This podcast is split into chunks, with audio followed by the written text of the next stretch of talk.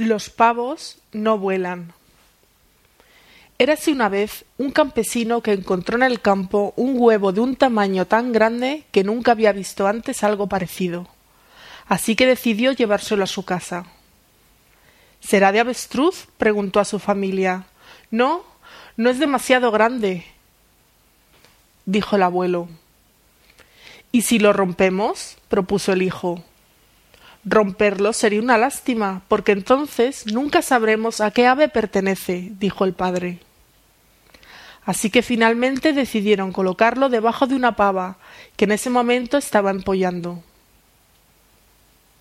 Cuenta la historia que a los quince días nació entre los pavipollos el enigmático pichón. Al principio nadie pudo reconocer a qué variedad de ave pertenecía. Lo único que era evidente es que era el más grande entre todos sus compañeros. Su plumaje era mucho más oscuro y devoraba la comida que le ponían con mucha avidez. Una vez crecido, cuando llegó el tiempo de levantar al vuelo, miró a su madre y le dijo entusiasmado Bueno, ha llegado la hora de volar. ¿Me acompañas? La pava, sorprendida por la proposición, le explicó Mira, los pavos no vuelan, Tienes que tener cuidado y no comer tan rápido, porque te sienta mal y después dices tonterías. El misterioso pichón se quedó en silencio un poco confundido. Pero el pichón, cada vez que terminaba de comer, les decía a sus hermanos Vamos, vamos a volar.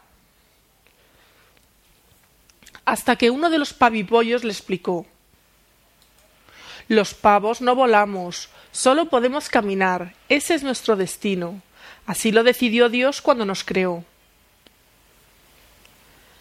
Haciendo caso a sus hermanos, nuestro misterioso amigo se dedicó todo el tiempo a hacer todo lo que los demás hacían caminar por un corral cercado, comer y dormir. Pero un día el veterinario del pueblo pasó por la granja y el granjero aprovechó la situación para pedirle que identificara a la misteriosa ave.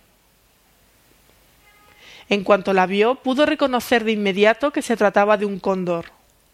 El cóndor ha nacido para volar por encima de los mil metros de altura, pero este en particular no lo hizo, porque escuchó más la opinión de su entorno que lo que él mismo sentía en su interior. Tú también tienes grandes aptitudes, valores y una gran creatividad. No te quedes alrededor de los pavos, ellos solo saben caminar, comer y dormir.